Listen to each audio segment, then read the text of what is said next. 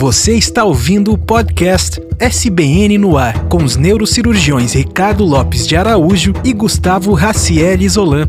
Aqui você escuta uma conversa descontraída sobre aspectos técnicos, históricos e culturais da neurocirurgia brasileira. Bem-vindos nossos amigos da Sociedade Brasileira de Neurocirurgia. Uh, estamos mais uma vez com o nosso podcast SBN no ar, o podcast oficial da Sociedade Brasileira de Neurocirurgia. E hoje eu tenho um grande prazer de receber o Dr. Francinaldo. O Dr. Francinaldo já é bem conhecido pelos neurocirurgiões, principalmente quem gosta muito de empreendedorismo e, e finanças. O professor Francinaldo é, fez sua especialização na neurocirurgia pela Universidade Federal de São Paulo, Escola Paulista de Medicina. Além disso, uh, tem sempre uma, um, um norte nos investimentos, principalmente no mercado de ações, no mercado de opções. Fiz vários livros, como a Bolsa de Saúde, a Bolsa de Valores para Médicos, Finanças no Consultório, como maximizar resultados. E também tenho o prazer de receber conosco o Dr. Cleston Braga, neurocirurgião, mestre e doutor pela Universidade Federal de, do Piauí, fez neurocirurgia no Hospital de Base, tem as certificações CPA 10 e 20. E a gente vai começar esse podcast de hoje conversando basicamente sobre o mercado de trabalho dentro da neurocirurgia, uh, quais são as perspectivas para o futuro, como investir em ações, uh, quais são os melhores meios de entender, de aprender, de entrar no mercado financeiro e mostrar que isso é possível, o neurocirurgião ser uh, extremamente ativo e extremamente capaz no mercado financeiro. Queria dar boa noite, já estamos de noite, queria dar boa noite aos nossos convidados de hoje. Iniciar um, um grande um ponto fundamental, principalmente nesse nosso mercado de trabalho, é que como é que vocês enxergam o mercado de trabalho neurocirúrgico atualmente no Brasil. Boa noite, Cleston. Boa noite, Francinaldo. Boa noite, Francinaldo. Pega essa daí. boa noite, Cleston.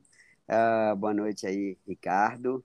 É um prazer muito grande aí estar participando do podcast aqui da nossa sociedade. Uh, boa noite a todos que irão ouvir aqui essa mensagem que a gente vai passar hoje. Tá? É, houve uma época em que apenas a nossa qualificação técnica era suficiente para garantir o sucesso no mercado de trabalho, né? Então, a gente corria atrás de uma boa formação, fazia uma boa residência, uma ou mais subespecializações e o sucesso meio que estava garantido. Só que nos últimos 10, 20 anos, é, o mercado mudou totalmente, né?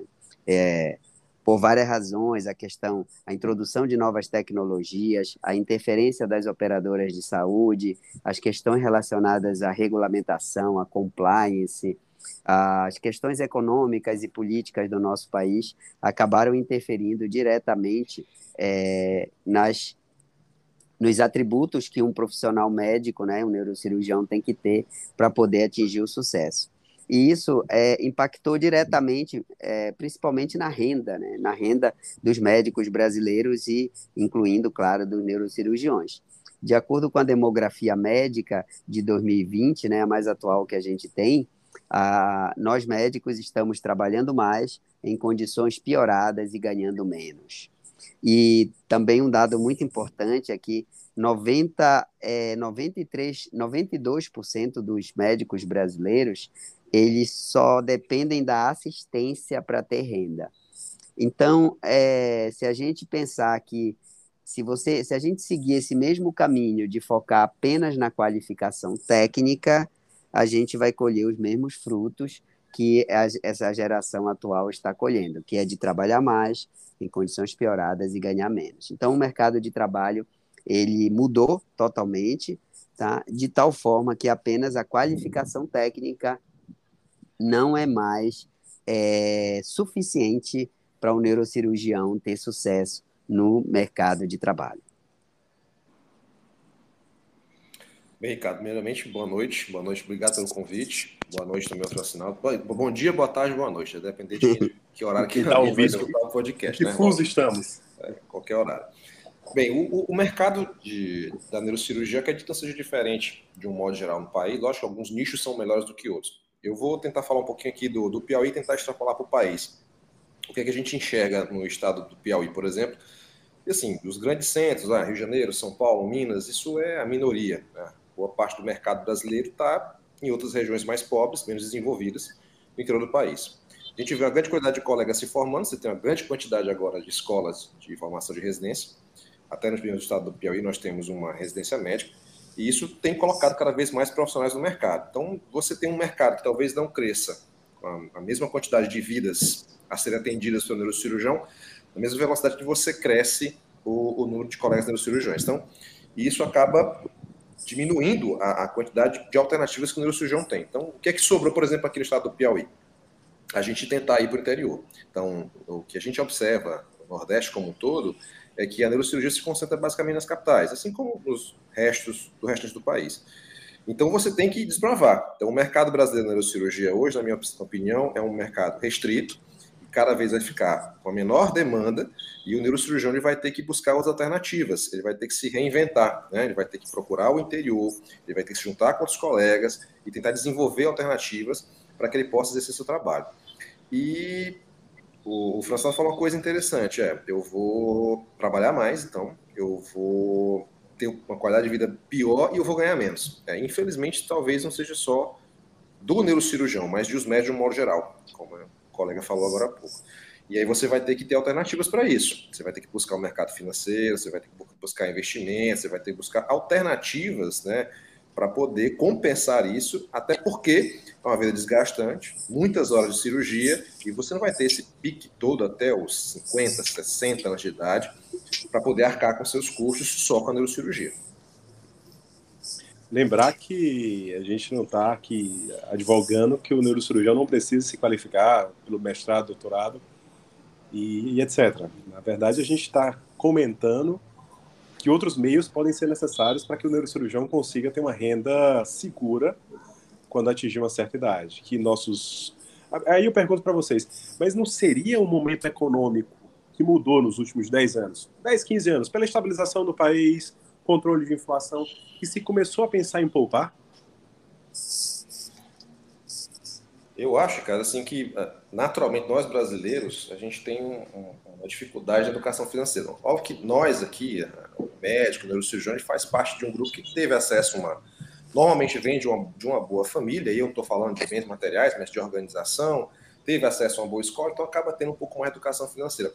Mas, de um modo geral, nós somos tão dedicados àquilo que a gente faz, faz a, a, a graduação, depois vai para a residência médica, se especializa, faz pós, faz fellow, então você acaba deixando isso para o segundo plano. Você acaba se concentrando na carreira e nem, nem tanto é, é, vendo essa parte financeira. Concordo com você que nos 10, 10, 15 anos, isso tem mudado. É só a gente observar, por exemplo, a Bolsa de Valores. O número de CPFs são cadastrados na Bolsa de Valores começaram a aumentar, né? Os próprios colegas da nossa geração aqui no Piauí, você começa a ver, alguns colegas começam a ter outras alternativas, a, a, a empreender. Então, eu acho que sim, o meio favoreceu esse sentido, o mercado deu essa possibilidade, né? outras corretoras cresceram, outros players do mercado começaram a surgir e foi sugando essas pessoas com essa mentalidade de querer poupar, poupar que eu digo investir, né? O que, que você acha, Francinaldo? Ah, com certeza, né? Eu estava, tô escutando aqui vocês. É, a gente tem vários, vários estudos mostrando que a população brasileira não é uma população poupadora, né? muito menos investidora. É, apenas 4% dos brasileiros poupa para aposentadoria. Isso tem vários trabalhos já mostrando, é, usando dados de, de, do Banco Central, de várias instituições financeiras. Uh, e uh, o número de pessoas, da, o percentual da população, em torno de 2% hoje da população que tem investimento em ações baseado pelo número de CPF que tem inscritos na, na bolsa. Quer dizer, não necessariamente a pessoa investe, muitas vezes ela só abriu a conta, mas nunca movimentou, ou movimentou Sim. muito pouco. É, se a gente comparar isso com o mercado americano, por exemplo, né, acho que a gente tem que se espelhar onde, onde é o, o, o centro financeiro né, do planeta, é, é, mais ou menos praticamente 90 a 100% da população americana poupa e 65%, mais ou menos 70 tem investimento em ações, quer dizer, é um cenário totalmente diferente do nosso aqui brasileiro, né? E aqui talvez por questões aí até de, cultura, política, etc., o brasileiro acaba é, deixando a sua aposentadoria muitas vezes na mão do, do, do Estado e, e acaba achando que ele só tem que trabalhar, realmente ganhar o dinheiro, viver a vida dele ali, aquele momento, né, sem pensar Quase um carpedinho, no... né, Francinal? É, sem pensar muito no futuro e depois esperar que alguém cuide dele, né? Ou o governo cuide dele, os filhos cuidem dele, os, os bancos cuidem dele. Mas mais ou menos tem sido essa. Felizmente, a gente tem percebido aí, o, o, o Cleston aí que atua também no mercado, uma mudança na, do, dos mais jovens, né? Ele já vem com uma, com uma mentalidade diferente, não só de investimento, mas também de empreendedorismo, o que é muito bom. Só que a gente só vai colher esses frutos daqui a alguns anos, né? Quando essa geração agora for, for feita a troca aqui. E, mas a, o mercado brasileiro é um mercado gigantesco, pouco explorado, digamos assim, do ponto de vista de, de, de potencialidade que tem para investimento. E, felizmente, o movimento que a gente percebe é um movimento de mudança, favorecendo a poupança e o investimento. A gente tem muito para caminhar ainda, mas a gente já deu, já está já tá vendo alguns passos sendo dados e isso é muito bom. Mas aí, Francinaldo, eu vou ser um pouco agora advogado do advogado do gastador, digamos assim. Pensa comigo, o cara passou seis anos na medicina na Pindaíba, a maioria. Depois disso, vai para neurocirurgia vai ficar mais cinco ou seis anos, no mínimo. Como é que fala? Como é que eu vou convencer esse ser humano que está saindo ali de 12 anos que ele não deve comprar seu primeiro carro de luxo, sua primeira, seu primeiro restaurante, sua primeira viagem internacional, que ele deve poupar. Como é que eu vou convencer é, esse, é muito, esse, esse neurocirurgião? É muito fácil isso, Ricardo. É, quando, eu, quando eu tive o meu turning point, né, o meu ponto de virada em 2003, já residente de neurocirurgia, tendo ganhado muito dinheiro depois de formado, indo para o exército e tal, e me vi sem dinheiro para pagar a conta de supermercado, para vocês terem uma ideia, eu percebi que é, eu tinha feito alguma, um, algumas coisas muito erradas do ponto de vista financeiro na minha vida. E eu percebi assim que a gente, para a gente poupar, para a gente investir, a gente não precisa de privação. A gente precisa encontrar formas baratas de ter uma vida rica.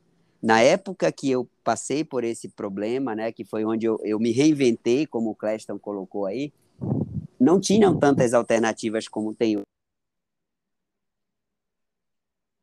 algumas aqui só para você pensar. Você pode ter o carro de luxo que você quiser pagando menos. Você pode hoje ter programa de carro por assinatura, por exemplo, que você não precisa mais ser dono do carro. E de fato, se você pensar bem, a gente não leva o carro daqui quando a gente vai, a gente leva o, o usufruto dele. Então, essa mudança de mentalidade de que você não precisa ser dono do bem para usufruir daquele bem é que tem que acontecer na vida das pessoas, que nos países desenvolvidos é assim. Você não precisa ser dono do seu carro, você não precisa ser dono do seu apartamento, você não precisa ser dono de uma lancha, de uma casa na praia ou etc, para usufruir desses bens e serviços, né? Então foi, foi uma grande mudança que ocorreu em mim. Eu percebi que eu não preciso, para poupar, eu não preciso me privar. Eu preciso encontrar formas baratas de levar uma vida rica. E é isso que eu faço hoje, é isso que eu propago nos meus cursos, nas minhas mentorias, etc. Tu então eu convenço dessa forma, né? Você tu não precisa se privar. Com o Ricardo, desculpa.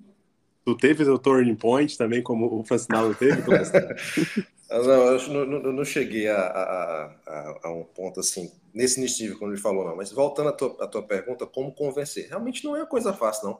O ser humano, de um modo geral, ele é riquíssimo em viés, cheio de erros comportamentais.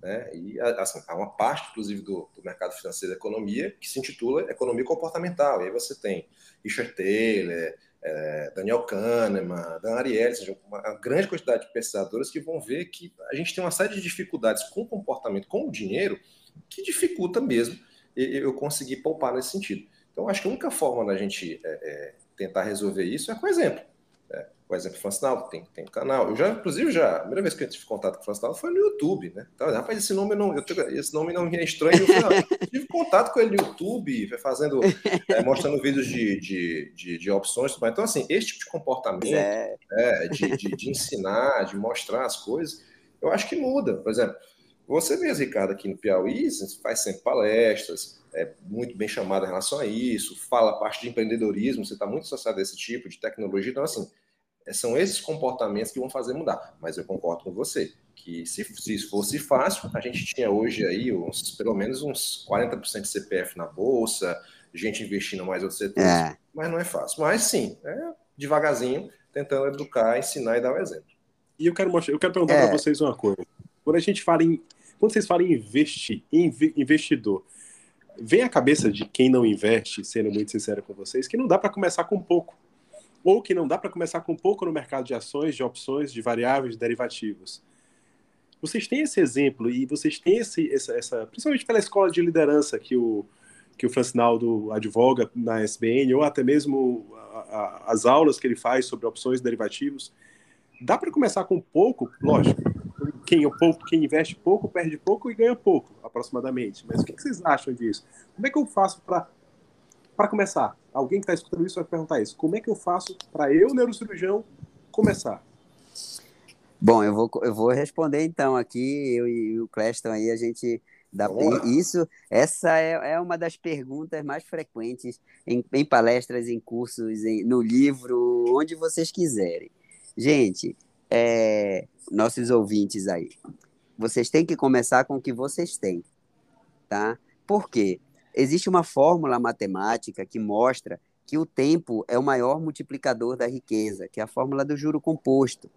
É, ou seja, quem, quem é jovem, quem tem muito tempo, precisa de pouco dinheiro para enriquecer, com valores pequenos, tipo, eu vou colocar aqui para a realidade do neurocirurgião, mil reais por mês, por exemplo, para um, um neurocirurgião início de carreira, quer dizer, lá pelos seus 30 anos, aí eu estou falando já depois de formado tudo, não, não é difícil poupar mil reais todo mês, mesmo, levando uma vida é, de, de bastante... Regrada.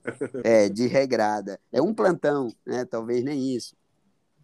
E ele consegue, num período de 10 a 20 anos, aí, acumular um patrimônio gigantesco se ele souber fazer uso do juro composto a favor dele, sem muito sacrifício. Se ele conseguir poupar 5, 10 mil dentro da realidade dele, isso é, em menos período ele consegue ter um volume financeiro, né, um patrimônio gerador de renda que vai permitir para ele ter muita tranquilidade, talvez até independência financeira, dependendo do nível de vida que ele se, se propõe a levar. Então, é, entender que é, quem é jovem precisa de pouco dinheiro porque tem o tempo a seu favor e aprender uma metodologia, que é o que eu ensino na estratégia Enriquecer Faz Bem à Saúde, aprender a metodologia, a metodologia ela vai te permitir fazer a mesma coisa com 100 reais por mês, com mil reais por mês, com 2 mil, com 3 mil, com 5 mil, com 10 mil, com 100 mil, que seja. Então, a gente tem que entender isso. Você tem que começar com o que você tem e aprender uma metodologia, seja ela qual for, e aplicar essa metodologia de forma rotineira na sua vida, que aí você vai colher os seus resultados ao longo do tempo. É, cara, essa pergunta aí, assim, eu, eu, eu escuto, a pessoa sabe que eu acabo investindo no mercado financeiro, sempre tem alguém que chega para conversar com a gente, em especial os nossos residentes, que, tam, que os meus residentes são também os seus residentes, né? E eles acabam perguntando, mas como é que eu vou começar? É, não é coisa para quem tem muito dinheiro? Boa, boa, boa, parte desse estigma se, se deve ao próprio mercado financeiro, que basicamente é, é, segregava boa parte da população brasileira com o valor inicial de entrada muito alto, é, ou seu gerente da sua conta que dificilmente vai querer conversar com alguma coisa com você fora aquilo onde ele vai ganhar algum tipo de retorno, um rebate do fundo do banco. Então é, é complicado ele, ele falar isso. Mas ao longo do tempo você começou a ter é, um investimento em bolsa e algumas corretoras que nem têm taxa de corretagem, de fundo imobiliário, por exemplo, são, são, são inúmeros. Mas o que é que eu digo para os meninos sempre? A primeira coisa que vocês têm que fazer é, primeiro, que vocês têm que, tem que sobrar. Então, você tem que, ou você consome pouco, ou você ganha muito. Então, tem que sobrar. Quando, eu estou falando aqui com o cirurgião, então, a nossa classe, em média, se ela se organizar, vai sempre sobrar o dinheiro. Né? Obviamente. E eu concordo plenamente com o Francinaldo falando aqui. Se você começar a ser, ah, quem dera que o que eu sei hoje, o pouco que eu sei hoje, eu soubesse pelo menos uns 10 anos atrás, verdade, a diferença verdade. hoje seria é, é, consideravelmente maior. Né? É óbvio que o juro, juro composto ele é, é, espetacular em relação a isso. Então, assim, a, a, dica que eu dou é comece. Primeiro, tem que sobrar, não tem como, dá para sobrar alguma coisa, e a partir daí você começa a estudar. Se você ficar também o tempo todo dependente do outro lado, do teu assessor de investimento, do teu é, gerente de conta, você vai ter dificuldades, porque eles são comerciantes, eles são vendedores, eles estão vendendo uma coisa para você. Não estou dizendo aqui com isso que não é para confiar em nenhum deles, todo mundo é picareta, não é isso. Mas que o cirurgião tem que ler um pouquinho, dá. Então, dá para ler um pouquinho sobre tesouro direto, dá para ler um pouquinho sobre é, ações. Hoje em dia está tão fácil, tem inúmeras é, empresas de research aí, de casas de análise, você consegue montar uma carteira, os próprios bancos de investimento têm suas carteiras recomendadas, é possível, sim. Então, é a primeira coisa, tem que sobrar alguma coisa e depois você vai diversificando devagarzinho, é. conversando com quem entende, busca ajuda. Dá certo sim. Ô, ô Cleston e, e, e Ricardo. Cleston. Oi. Sim. É, veja, um cara que abre cabeça, pô, que, que, que faz cirurgia neurológica, é, pô, estudar sobre tesouro, sobre ações é fichinha, né? Eu é falo isso pro pessoal. Gente, vocês são neurocirurgiões, vocês são médicos, vocês sabem mitocôndrias, vocês sabem o ciclo de Krebs, que é coisa mais difícil do que isso, né? E, e uma coisa muito interessante também, isso que você, você, você colocou aí, eu vou, queria passar uma regra prática para todos que estão aqui nos ouvindo, porque sempre também fica essa questão, né? Você colocou um ponto muito importante, tem que sobrar claro, né? Se não sobrar, você vai investir o quê? Né? Tem, ninguém investe dinheiro que não tem, não adianta. Então, usem uma regra chamada regra 50, 35, 15. Ela é uma regra fácil e prática de usar. Eu vou resumir bem rapidamente aqui para vocês. 50, é, utilize até 50% do que você ganha com gasto fixo, que é gasto para manter o seu padrão de vida. Né? É, plano de saúde, aluguel, condomínio, escola do filho, etc. Supermercado, aqueles gastos que você tem que ter. 35%, até 35% você pode comprometer com aqueles gastos eventuais, tipo uma viagem de lazer, uma ida ao cinema, alguma extravagância assim que você queira fazer, mas que você não faz o tempo todo, né? Seja uma coisa mais eventual. E 15% é para os seus investimentos, para a sua aposentadoria. Então, pague-se primeiro. O primeiro boleto que você tem que pagar é os 15% seu. Recebeu, tire os seus 15%, manda para a corretora e comece a trabalhar esse dinheiro, fazer esse dinheiro trabalhar para você. Fazendo isso de uma forma bem simples e objetiva, você vai atingir sua independência financeira em algum momento, claro, dependendo do quanto tempo você tem. Mas é muito fácil seguir essa regra porque ela é bem objetiva e não deixa espaço para nenhum Já tipo é o início, de, né? de violação. É, já é o início para quem não sabe de onde partir. A grande verdade é que muitos dos jovens neurocirurgiões que começam a ganhar bem é, trabalham excessivamente, muitos deles em plantões, mas terminam gastando de forma desenfreada em sonhos ah, que muitas das vezes nem vão condizer com o que ele vai querer no seu futuro, sabe? Essa é uma regra bem interessante. Mas agora eu queria polemizar um pouquinho o Cleston e Francinaldo. Eu sei que também temos neurocirurgiões que adoram o mercado financeiro em cima do muro entre, no longo prazo, renda fixa ou renda variável. Por que, que não pode ter os dois? Ter os dois. Né? Eu acho que dá. Se montar. Assim, eu sou, eu sou, eu, eu, eu comecei no mercado financeiro fazendo aquilo que talvez as pessoas comecem. Ah, mexi com, fiz, fiz day trade, é, fui para derivativa aí em opções, é, trava de alta, trava de baixa, butterfly, cono, straddle, essa nomenclatura aí que o Francinal está acostumado a ouvir. Mas acaba que depois, você acaba depois com o tempo, você vai ficando assim, poxa, é um negócio muito volátil, muito difícil, tenho que ficar em cima o tempo todo. Então, no meu perfil, que é outra coisa que eu falo muito para quem me pergunta, assim, o mercado financeiro ele parece com a medicina, porque ele tem muitos, muitos ramos. Você pode fazer muita coisa dentro, dentro dele. Então, faça aquilo que você sente confortável.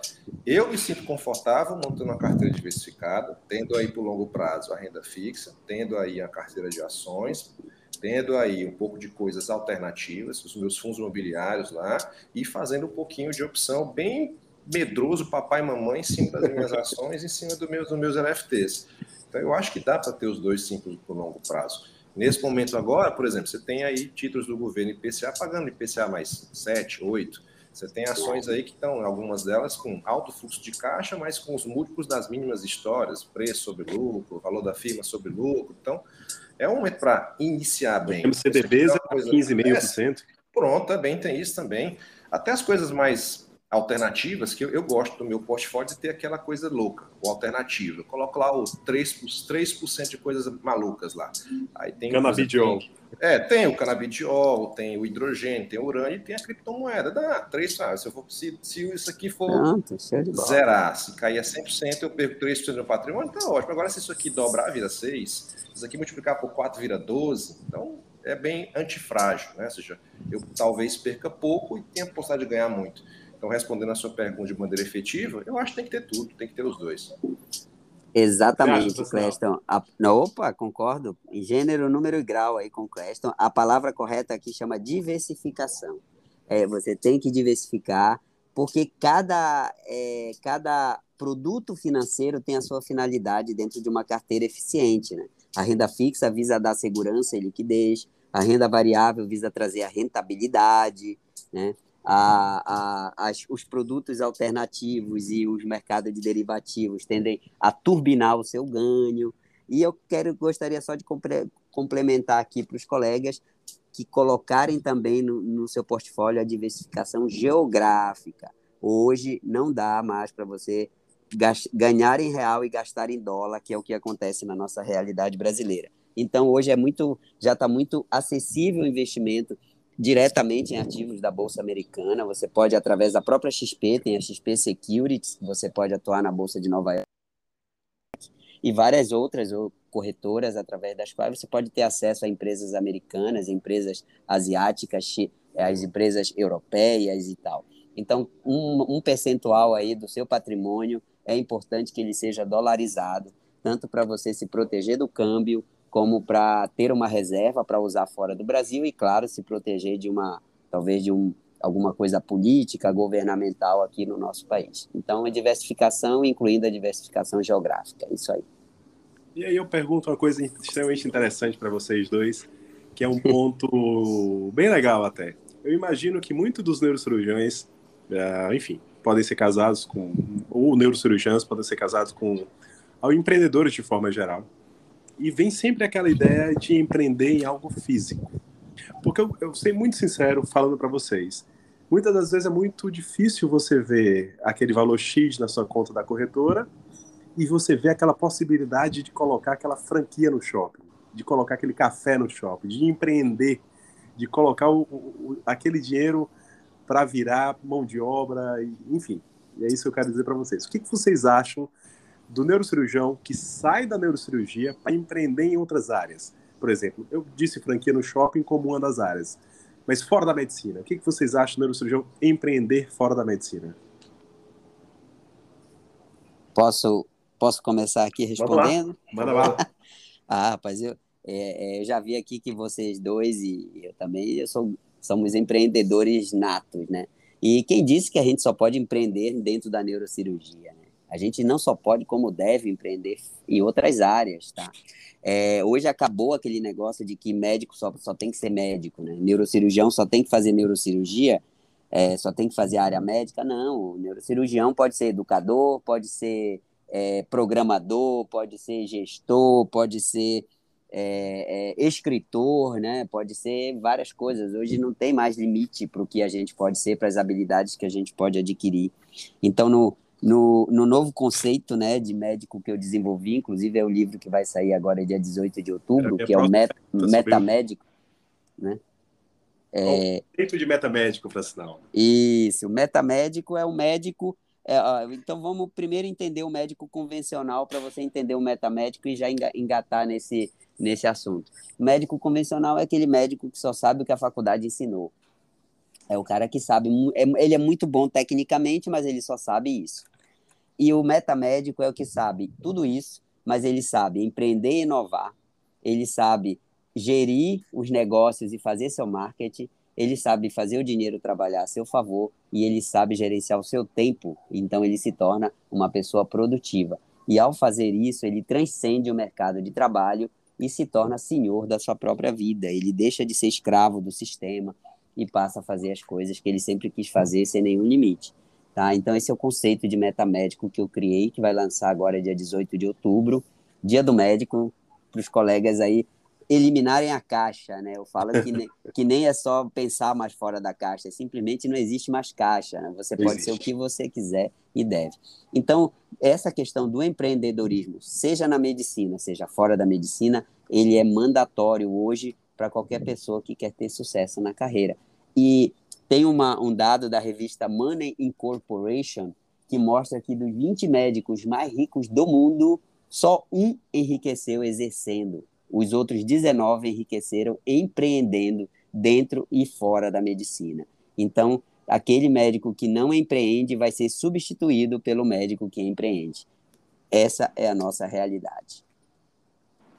Concordo, isso é fato. Eu acho que pode e deve sim é, é, empreender.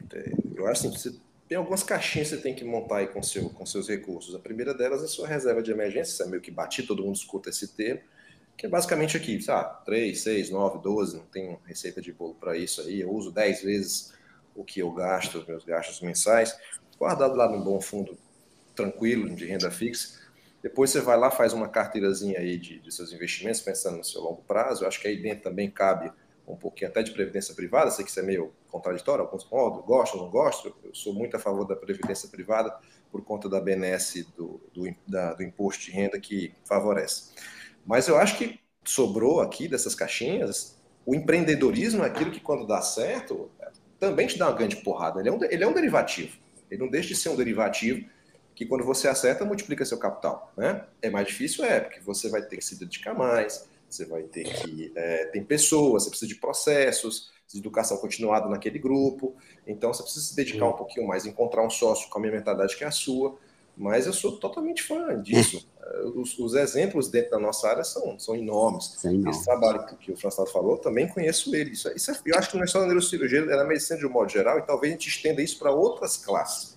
Os caras que empreenderam na engenharia, é, na medicina, na farmácia, na média, eles vão ocupar o status dos mais ricos naquele setor. Então, não é fácil, mas eu acho sim que o neurocirurgião deve sim tentar empreender.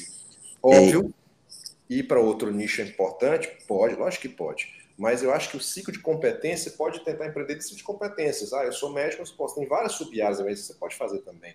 Isso. Eu sou a favor, com certeza. É, agora, só posso colocar só uma observação para vocês, para os nossos, nossos ouvintes pensarem. Empre, empreender é difícil, de fato é. E mas passar a vida toda trabalhando para enriquecer também os é. outros também é difícil, né? Dar plantão é. até os 60, sábado, domingo, feriado, trabalhar em condições pioradas também é. Então, difícil pelo difícil, é, talvez o, o empreender possa te dar um retorno melhor e mais é, sustentável para você do que continuar dando murro em ponta de faca aí, é, correndo atrás do próprio rabo aí na corrida de rato. É quase isso, correndo atrás do próprio rabo, no resumo é isso. Agora eu vou puxar outra polêmica também, que eu tenho certeza que os nossos ouvintes gostariam de saber a opinião do Clécio e do Francinaldo. É muito. Hoje, hoje existe o fim tweets, né? Na verdade, a variação do Twitter para o mercado financeiro. Existem aqueles blogueiros de Instagram o qual subtende-se que entendem tudo sobre o mercado financeiro e, e, fazem exemplos, algumas atrocidades, quando vão comparar alguns ativos. E muitos dos nossos ouvintes são neurocirurgiões jovens que vão querer comprar o seu próprio apartamento, Facinaldo. E vão ter aquela velha dúvida: eu compro ou eu alugo? Porque você falou uma coisa no começo, que disse muito bem claro: eu não preciso possuir para usufruir. E na questão do apartamento? E na questão da casa própria? O brasileiro adora ter sua casa própria. O brasileiro ele nasceu para ser dono de sua casa. Ele, ele acha aquilo porto seguro. A cultura do americano não é essa. Mas o que, que vocês acham? Bom, eu vou te dizer então. Eu vendi meu apartamento e moro de aluguel. Fantástico. Ou seja, eu já respondi a pergunta, né? Essa é a forma como eu vejo. E, e, eu vou te falar o seguinte: não é só a questão financeira, né? No o começo, o que estimulou foi a questão financeira. Isso realmente foi o, o que pesou, porque hoje, com, com rendimento de um mês dos investimentos, eu pago sete meses de aluguel. Ou seja, financeiramente é uma vantagem gigantesca. Né? Agora, não é só isso. Depois que a gente pensa assim, pô, você comprar um imóvel, claro, o neurocirurgião usualmente vai comprar imóveis mais, né, mais, sim, sim, sim, mais tops, né, imóveis mais caros, em bairros caros. Você pensa assim, você vai mobilizar um capital gigantesco, que porque o imóvel não tem liquidez, é uma liquidez muito baixa, é, o bairro muda, o prédio envelhece, os filhos crescem e você fica preso no, no negócio aí de um milhão e meio, dois milhões, três milhões de reais aí, que você às vezes quer, quer, quer dar uma guinada na sua vida, quer mudar de lugar, quer, quer dar uma virada e você está preso muitas vezes é, a esse imóvel. Então, eu percebi que, que não é só financeiro, é liberdade mesmo. Você não ser dono de um imóvel, você morar de aluguel, acabou o contrato, você muda para outro, ou fica naquele, renova.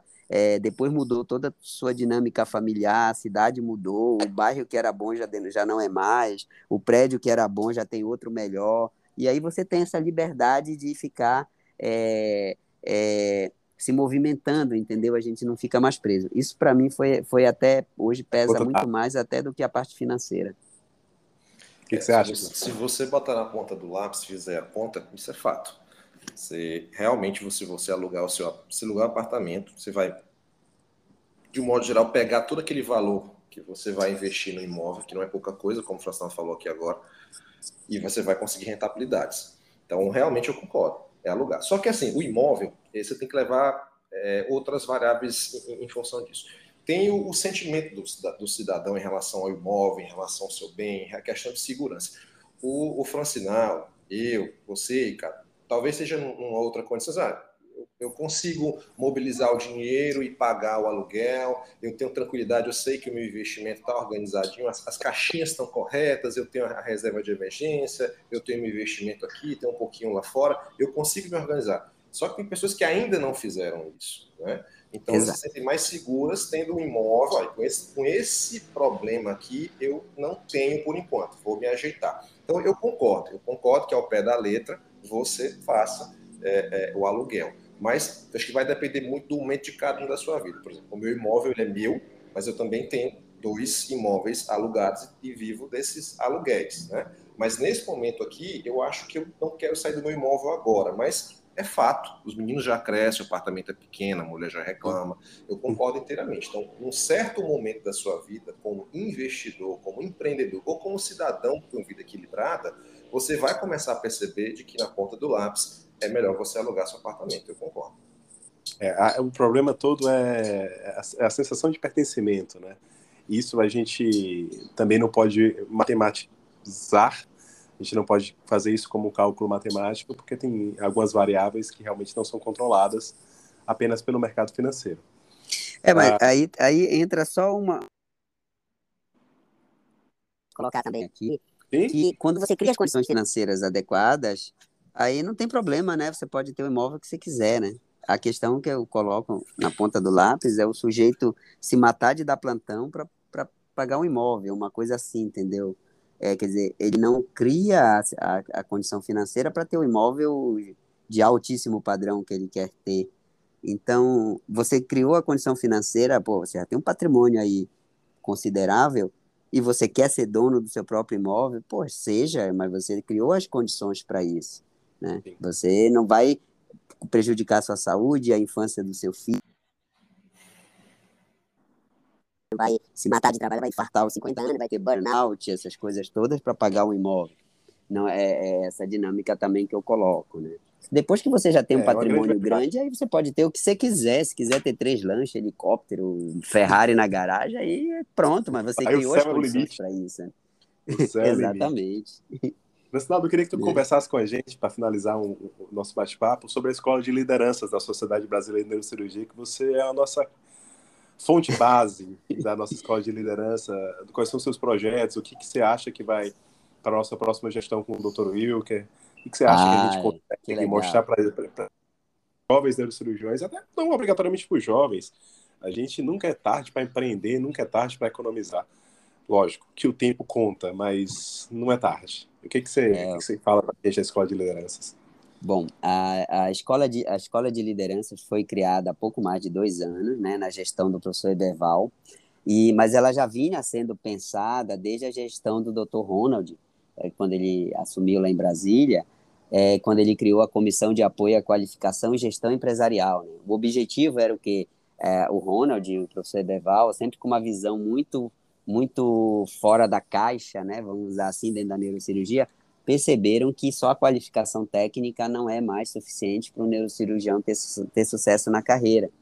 E eles perceberam isso há, há mais de quatro anos e começaram a movimentar a sociedade no sentido de não só fornecer a, o arcabouço né, técnico e da profissão, mas também essas questões relacionadas ao mercado de trabalho.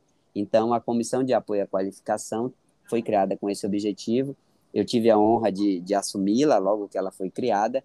Então, nós começamos um trabalho no sentido de levar esse conhecimento não médico para os colegas da neurocirurgia. Fizemos simpósio, CIDESP, né? fizemos várias oficinas, vários workshops falando de mercado de trabalho, falando de finanças, de gestão, de marketing, de empreendedorismo, é, é, para poder abrir a mente, né, abrir a cabeça dos colegas para essa nova realidade. E em conversa com o Dr. Wilker, é, há mais ou menos três anos lá em Florianópolis, quando ele é, manifestou para mim que queria ser presidente da sociedade, então a gente, eu pedi para ele que, que não deixasse essa ideia morrer e que, muito pelo contrário, é, fomentasse essa ideia de da gente trazer essa realidade nova aí para dentro da nossa sociedade. E ele, muito, muito, é, sendo uma pessoa muito visionária, acatou, não só acatou, como está fortalecendo. E nós já organizamos mais eventos ainda, nós fizemos o, o curso de formação de nova liderança na neurocirurgia em janeiro desse ano, Fizemos o nosso workshop Como Eu Faço na Gestão agora em junho. Tivemos uma participação de um dia inteiro em João Pessoa, no Congresso Brasileiro, no Simpósio de Exercício Profissional. E agora no CIBAN, agora em São Paulo também, sempre com casa cheia, muitas perguntas, muitas discussões. E nós trouxemos uma novidade também à Escola de Liderança, que pela, pela primeira vez, assim, dentro da, da, do patrocínio do, do evento, né, nós tivemos duas, dois escritórios da XP patrocinando o Ciban, né? A Inove Investimentos e a Verso Investimentos estavam lá com stand e tudo. Então a gente está trazendo empresas não médicas é, para não só para fomentarem, mas para apresentarem seus produtos aos colegas neurocirurgiões. É, e o futuro, o que, que a gente está programando aí para os próximos dois anos? É que a, esse conhecimento entre na grade de treinamento dos residentes, ou seja, no R1, o R1 vai aprender sobre investimentos, o R2 sobre marketing, o R3, então a gente está montando essa grade para juntar com conhecimento técnico para os residentes, para eles aprenderem mais cedo. E também nós estamos preparando aí um, um manual é, gest... para gestores de sociedade. Né? A ideia é a gente produzir um material, porque os nossos gestores isso de várias sociedades médicas, eles são médicos, né? eles não são gestores, eles não têm muito esse conhecimento do, da, da gestão. Então, a gente quer, quer produzir um material que sirva de referência para qualquer pessoa que queira, que queira ser presidente de uma sociedade e tal, para que ele tenha esse conhecimento e saiba é, é, esse, por enquanto, são esses dois objetivos, mas a gente tem outros aí que eu não posso falar aqui ainda, mas em breve eu vou anunciar para vocês coisas muito maiores aí, que é como a gente vê aí para o crescimento, para o desenvolvimento e para o sucesso do neurocirurgião brasileiro. É, isso é fantástico, porque o neurocirurgião ele tem que entender que, como o professor comentou, o professor Beval e o professor uh, Rota na, no SEBAN, falou que realmente quando ele se refere como neurocirurgião, a sociedade ainda olha para ele com um certo, com uma certa admiração. Então, a nossa profissão, a neurocirurgia, uhum. ainda nos dá um certo prestígio social. E para isso a gente tem que muito entrar na escola de lideranças para que a gente, além de neurocirurgiões, consiga mudar um pouco, ser empreendedores, visionários, educadores, uh, Sabe qual é o termo, Ei? Sabe qual é o termo? Meta neurocirurgião, tá? É isso. Sim, saímos, saímos do neurocirurgião 2.0, que era considerado anteriormente, tudo era 2.0, é, e passamos para tudo da, do metaverso. Então, nada mais é do que o neurocirurgião integrado com o metaverso.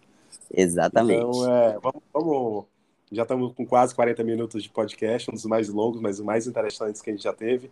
Vamos para as considerações finais, o Dr. Cleston, o Dr. Francinaldo. Achei fantástico, acho que a gente podia repetir isso qualquer dia esses encontros são ótimos. Eu acho que isso até num, dentro de um congresso seria fantástico, uma mesa redonda para que as pessoas entendessem é, entre neurocirurgiões, mas eu queria as considerações finais e o que vocês acharam aí.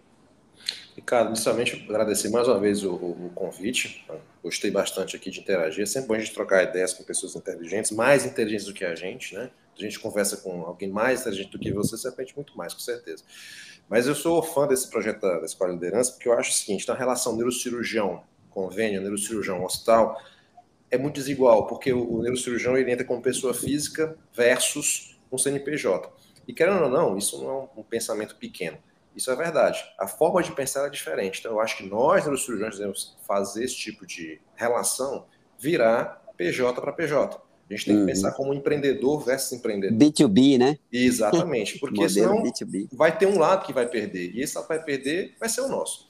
Então, eu sou fã disso, eu acho que você nem todo mundo vai ser um empreendedor, vai ser multimilionário, até porque a intenção não é nem essa, tenho certeza que quem é desse bem no afastado é essa, mas sim de estimular as pessoas a pensarem, estimular as pessoas a discutirem de uma forma diferente e conseguirem melhores frutos.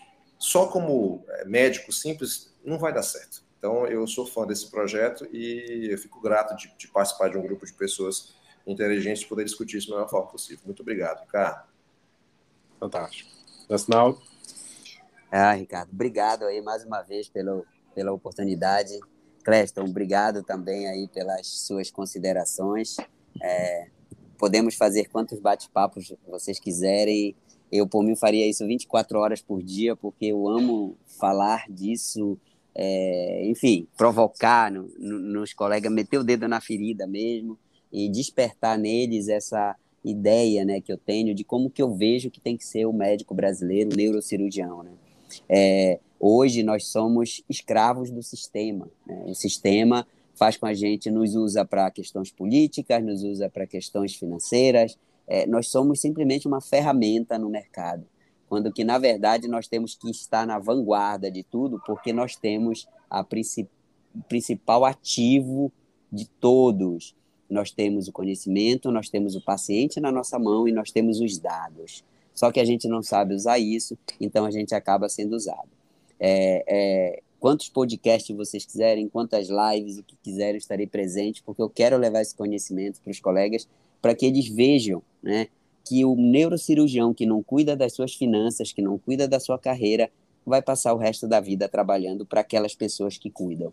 E não, não, é, não é isso que a gente quer, não é assim que a gente imagina a neurocirurgia brasileira, que já é muito boa tecnicamente, mas que não sabe lidar, né, o neurocirurgião não sabe lidar com o mercado de trabalho estaremos sempre presentes aí nos eventos para levar esse conhecimento a um número cada vez maior de pessoas. Bom, dessa forma eu finalizo o nosso podcast com o professor Francinaldo, o professor Cleston.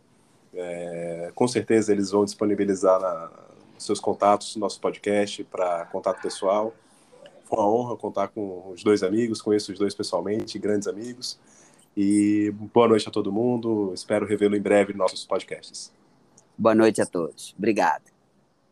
Valeu, galera. Um abraço. Tamo junto. Não tem dia, não tem hora, não tem local, nos eventos físicos, eventos online, para textos, para blog, para livro, o que você quiser, conte. É, acho que esses canais são muito tem um poder muito muito grande aí da gente levar essa mensagem para os colegas aí. Eu, eu, realmente acredito nessa ideia, comprei essa ideia e, e eu acho que esse é o caminho. e quem sabe daqui a pouco a gente consegue fazer uma discussão realmente grande, por exemplo, marcar uns 50 minutos só para falar de opções. Uh, para entender o que, que, é. Porque eu acho que o neurocirurgião falando para outro neurocirurgião, a forma dele compreender, a forma dele aceitar é maior do que um alguém do mercado financeiro. Porque ele saberia falar, ele saberia passar. Então, esse, esse, essa escola de liderança, acho que o Clécio é uma boa pessoa para continuar contigo no que precisar aí, Francinal. É... Ô, Clécio, Cléston, se então, você aí, não tem meio contato aí, se você quiser anotar, me, me dá um oi aí e a gente conversa, a gente tem bastante coisa. E olha, com essa com essa atitude da gente trazer empresas, né, é, players não médicos para dentro do, dos eventos, pra, não só para patrocinarem, mas para estabelecerem um contato com os nossos colegas, tem dado muito certo, viu? Porque tem, a, tem, tem aberto novos caminhos, novas possibilidades aí e acredito que dentro da, da gestão agora do Dr. Wilker, isso vai ser muito mais é, reforçado, ampliado e fomentado aí, porque ele, ele tem exatamente a mesma ideia que eu tenho. É, eu, eu até brinco com o Cleber. Fala, Ricardo, diga lá. Gestão, eu, eu, eu fui o aporte inicial no fundo de gestão dele. Pronto, exato. Fechado para amigos. É o fundo de gestão de Exato. Quem sabe um dia não sai esse fundo? Quem sabe, né? Facilita é, as coisas. Fechado para é. a gente faz um fundo, a gente faz um fundo imobiliário aqui no Piauí com a cooperativa, Vamos comprar uns imóveis fora, começar aí. Estamos em casa, Legal. pessoal. Boa noite, aí, pessoal. Tanto Ricardo Fascinado, obrigado pela minha primeira participação num evento assim. Foi tranquilo, me senti até tranquilo. Obrigado, os dois foram bons é, anfitriões. Valeu aí, eu estou à disposição. Precisando, a cooperativa do Piauí, Ricardo aqui é um, é um dos, dos, sócios, um dos donos, dos cooperados, a gente está crescendo devagarzinho, vamos ver se dia que a gente alcança. Vamos embora. Legal. Abraço, Obrigado, pessoal. galera. Um abraço aí, tudo de bom. Tchau, tchau.